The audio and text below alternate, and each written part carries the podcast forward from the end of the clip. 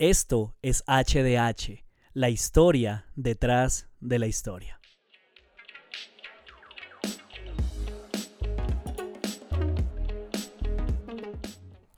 Bien, episodio número 6. Seis episodios ya. Eh, creo que yo me emociono cada vez que, que podemos grabar uno porque eh, en medio de, la situación en la que nos encontramos a nivel mundial, pero también en medio de la situación en la que nos encontramos particularmente en este mes de diciembre ya, en celebraciones navideñas, pues los tiempos para poder uno tomarse eh, la disponibilidad de estudiar, de preparar un material y también luego de grabarlo, de editarlo y luego postearlo, pues requiere que de verdad uno esté apasionado y de verdad me gusta mucho hacerlo. Por eso eh, lo hago. Siento que es un espacio en el que yo puedo también abrir mi corazón, compartir muchas cosas que, estoy aprendiendo. Y disfruto saber que hay personas también que se están conectando poco a poco, que um, el, podcast va ganando espacio también que hay más personas escuchando, más personas creciendo, más personas aprendiendo, más inquietudes apareciendo y pues eso me parece muy muy chévere. Gracias de verdad por el apoyo que me han brindado hasta este momento. Eh, como les eh, he dicho, eh, compartir una publicación puede hacer la diferencia para que otras personas puedan conocer lo que estamos haciendo, puedan también involucrarse en este proceso y recibir algo bueno, recibir algo positivo, ¿no? Saben que el objetivo detrás de, este podcast no es más sino que las personas que quizá alguna vez quisieron tener educación teológica, pero por distintas razones no pudieron hacerlo, pues lo puedan lograr de una manera bastante sencilla. Claro que esto demanda compromiso, claro que demanda tomarnos tiempos, tener un cuaderno a la mano, pero les aseguro pues que todo vale la pena. Eh, bueno, la semana pasada, iniciamos, iniciamos. La semana pasada nosotros terminamos, entre comillas, un tema acerca de formación espiritual. Y como la idea es que podamos tratar eh, distintas temáticas, pues para esta ocasión voy a iniciar una serie de capítulos, de episodios en la que quiero que hablemos acerca de historia de historia, trasfondo histórico, cultural, social, religioso de las escrituras. Me parece que es fundamental que lo tengamos presente. Así que si a usted le gusta la historia, pues genial. Y si no le gusta, voy a tratar de, de que este tiempo sea igual ameno. Así que este es el episodio número 6, la Biblia en su entorno, parte 1. Para comprender con la mayor amplitud profundidad el mensaje de la Sagrada Escritura, hay que conocer el entorno en que los libros sagrados fueron escritos y transmitidos, las circunstancias históricas y culturales del pueblo que fue inmediato protagonista de la literatura bíblica, la mentalidad, la tierra en que habitaba, la lengua en que hablaba, el tipo de escritura empleado y la transmisión de tales documentos a lo largo de la historia. Joaquín González Echegaray. Cuando nosotros pensamos en historia bíblica, la historia relacionada a lo que se encuentra en, las escrituras, uno a veces piensa que la única eh, fuente y la única fuente suficiente a la que podemos acudir pues es la misma Biblia, ¿sí?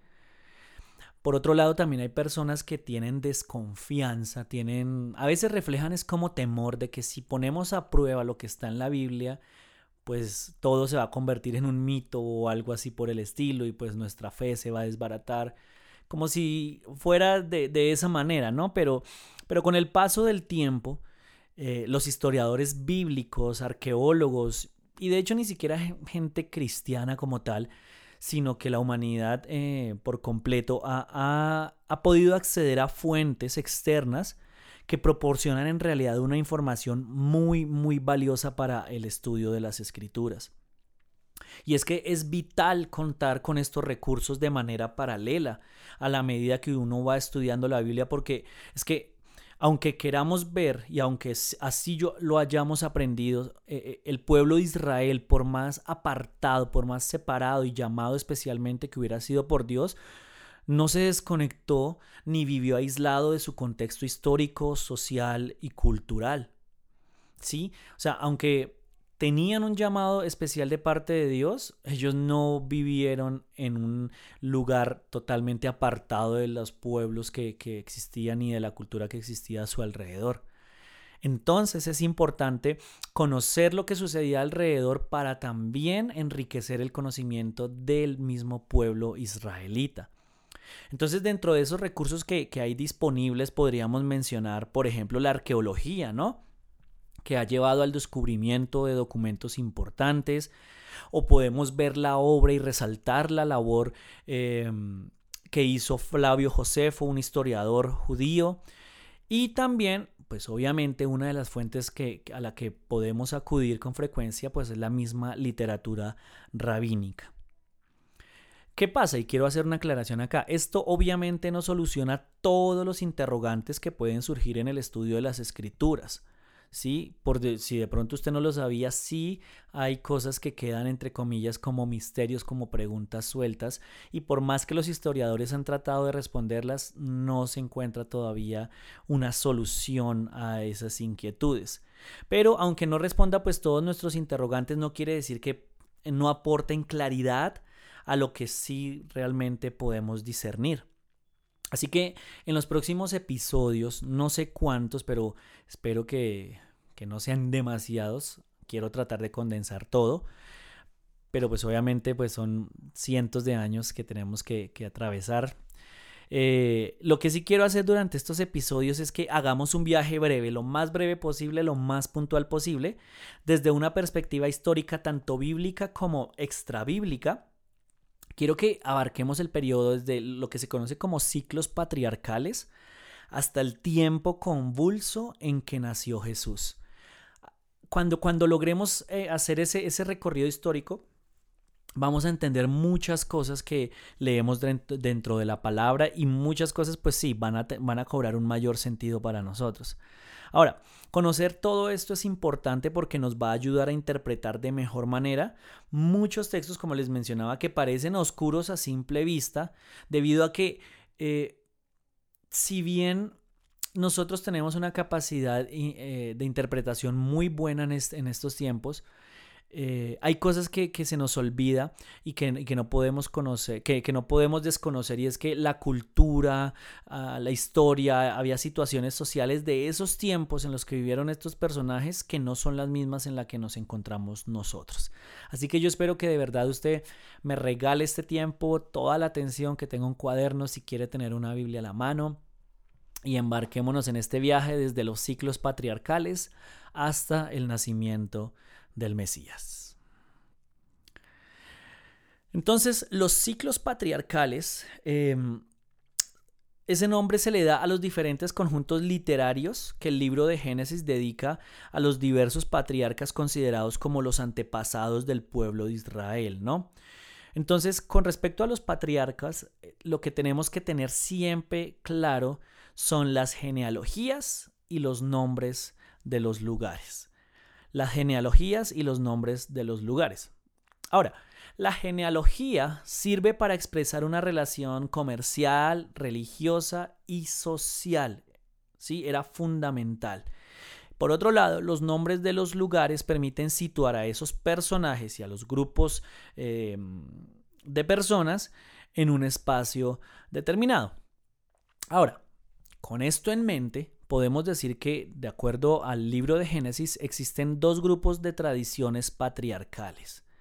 Abraham e Isaac, quienes eh, habitaron mayormente en el sur, en las ciudades de Berseba y Hebrón, por ejemplo.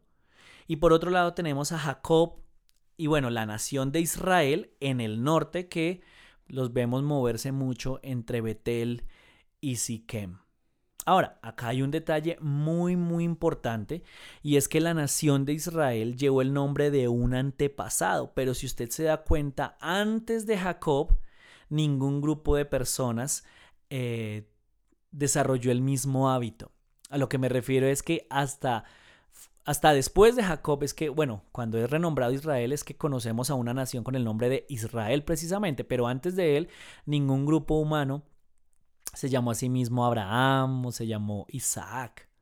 Entonces, esa parte es importante. Ahora, Jacob y sus doce hijos llegan a, a Egipto a través de José. Todos han leído la historia, todos se ubican. Entonces quiero, quiero ir fluyendo porque si no nos podríamos demorar una eternidad en cada personaje. Y en esta parte, en Egipto, muchos años después de que muere José, aparece una de las figuras más importantes para la cultura judía, quien es, obviamente, Moisés. Moisés es el líder en Egipto, es el líder en el desierto hasta la llegada a la tierra de Canaán. Entonces, a nivel histórico, la existencia de Moisés ha sido puesta en duda en más de una ocasión.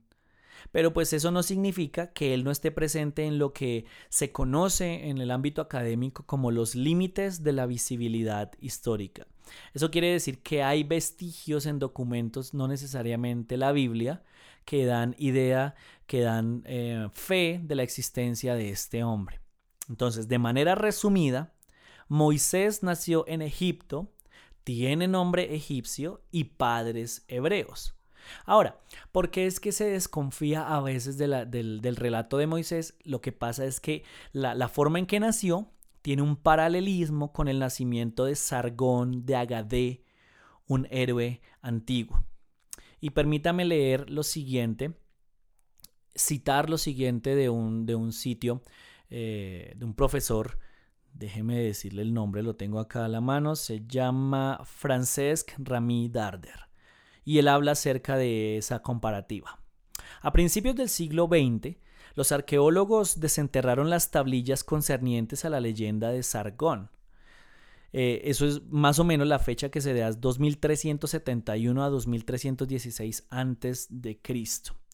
Él era el soberano del imperio de Akkad como sucedía en las cortes orientales, los escribas palaciegos envolvieron el origen del monarca en las telas del misterio.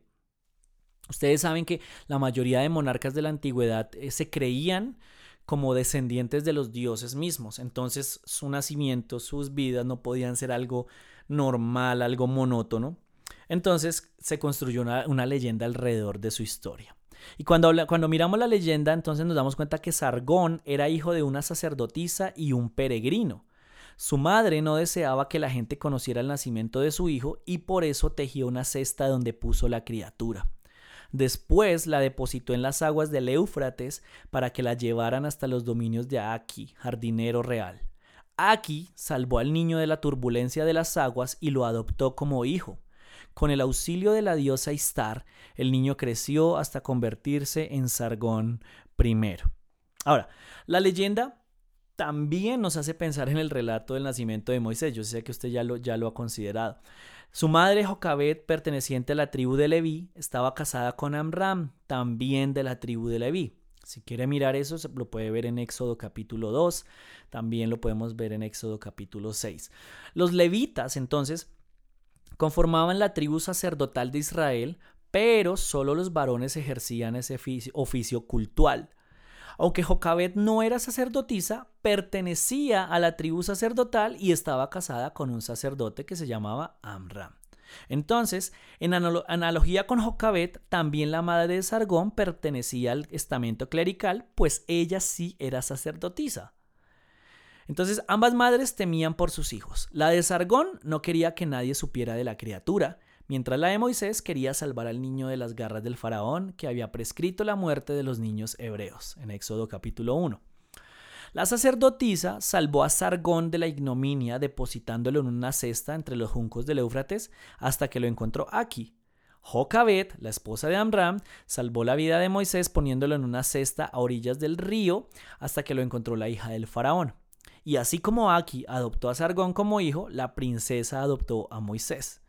Ambas criaturas poseyeron la mayor grandeza. Sargón alcanzó la cima del imperio de Akkad, mientras Moisés liberó a los israelitas esclavizados en Egipto y los condujo hacia la tierra prometida. Entonces, aunque ambos relatos presentan analogías, existe una diferencia y creo que esto es crucial, esto es fundamental, esto es algo que, que de verdad también le da peso a nuestra fe. El objetivo de la leyenda de Sargón es, yace en magnificar la grandeza de ese rey, ¿no? Por eso les decía, como querían mostrar que él era alguien supremamente poderoso, pues tejieron esta historia alrededor de su persona. Mientras tanto, el relato de Moisés lo que sugiere es la grandeza, no de Moisés, sino de Dios y del cuidado y bueno, todo lo que hay detrás de esta historia, ¿no? El Dios atento al dolor de su pueblo que dirigió la vida de Moisés para encargarle la misión de liberar a la comunidad subyugada y oprimida. Cuando los relatos de las escrituras encumbran a los personajes, lo hacen sencillamente para resaltar la grandeza de Dios y su empeño por auxiliar al pueblo, al pueblo hebreo. Años más tarde, entonces ya vemos a Moisés eh, viviendo en Madián. Vemos el salto del capítulo 2 al capítulo 3 que era una población al sur del Negev, al norte del desierto de Parán, y allí entonces ya eh, de manera rápida la Biblia nos describe cómo termina casado con Séfora, quien era la hija de Jetro, un sacerdote de ese lugar, aunque hay algunas aproximaciones, en realidad no se tienen detalles sobre la religión que se practicaba allí. De hecho, algunas personas creen que eh, el título de sacerdote de Madián era un anaforismo entonces hay que, hay que tener presente ese detalle. Ahora, como retos de interpretación quedan los motivos profundos que motivaron a um, la salida de Moisés de Egipto y el cómo, de manera específica, llegó a Madián. Entonces, en ese lugar en donde él se encuentra viviendo hay una montaña que la Biblia describe con dos nombres, según la versión que usted la lea. Algunas lo llaman el monte Sinaí, otros el monte Oreb. Y en ese lugar Moisés tiene un encuentro con Dios, quien termina comisionándolo como el libertador del pueblo de Israel. Sin embargo, las tradiciones sobre el éxodo son bastante complejas como variadas. Entonces, de tantas cosas que, que, se pueden decir, lo que sí sabemos es esto. La razón por la cual el pueblo quiere ser libre son dos básicamente. Em, los egipcios los obligan a trabajar en situaciones insoportables para construir las ciudades de Pitom y Ramsés. Eso se puede comprobar a nivel histórico.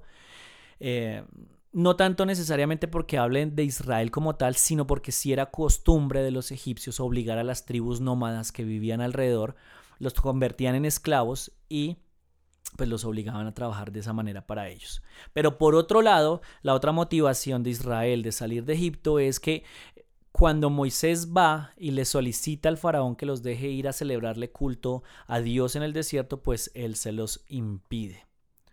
Entonces, pues bueno, bueno, viene todo lo que nosotros conocemos dentro de la historia bíblica como la manifestación de, de las plagas, que es una muestra del poder de Dios. Eso hace que Israel como nación salga, sea entre comillas, pueda escapar, sea libre. Luego viene una persecución de parte del faraón porque pues está perdiendo su, mano obrera. Y finalmente hay una nueva muestra de lo que Dios es capaz de hacer, que es cuando pues todo el ejército egipcio pues eh, muere ahogado en el mar. Ahora, históricamente dentro de lo que es extrabíblico, nada se puede decir de estos actos portentosos y sencillamente todo se ha tratado de explicar como fenómenos naturales.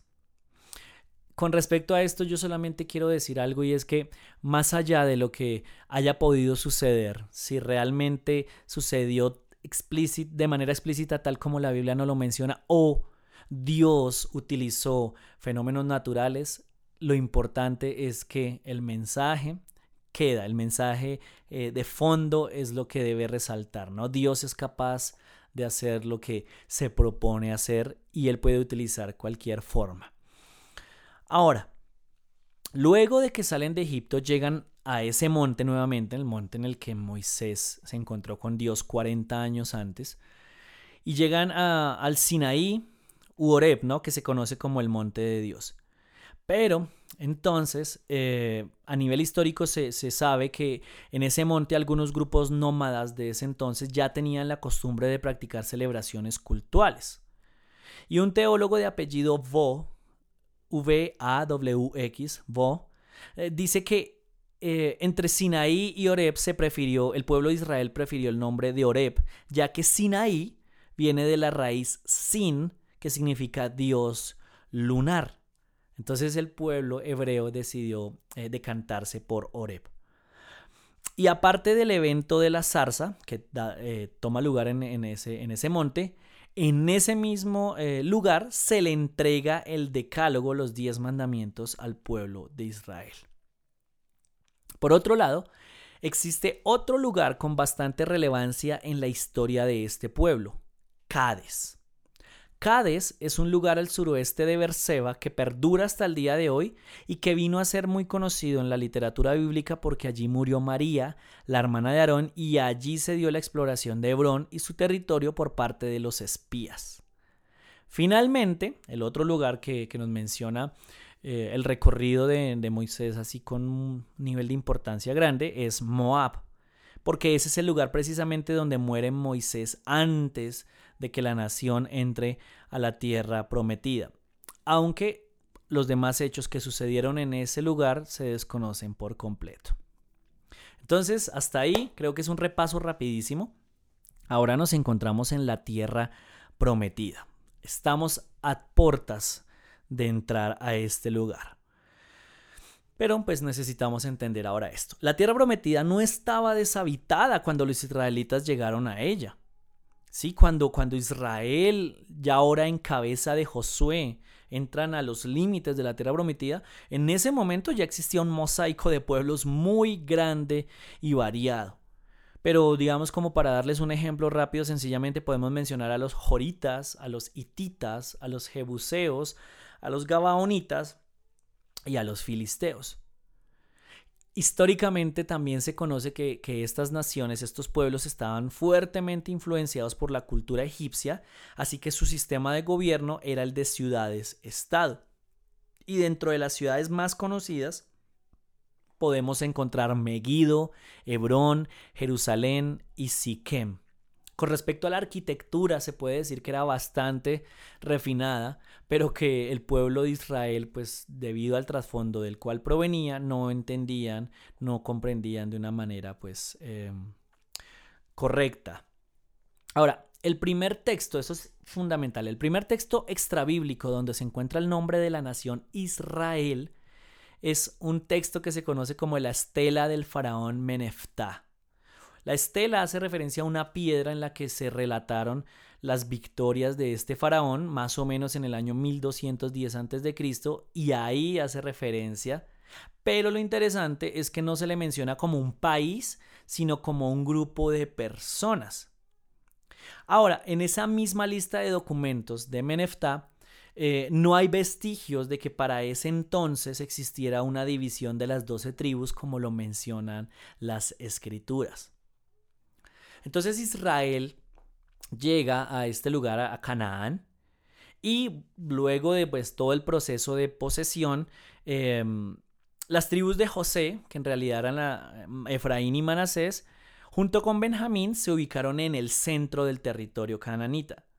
En el sur se ubicó Judá, Simeón y Dan.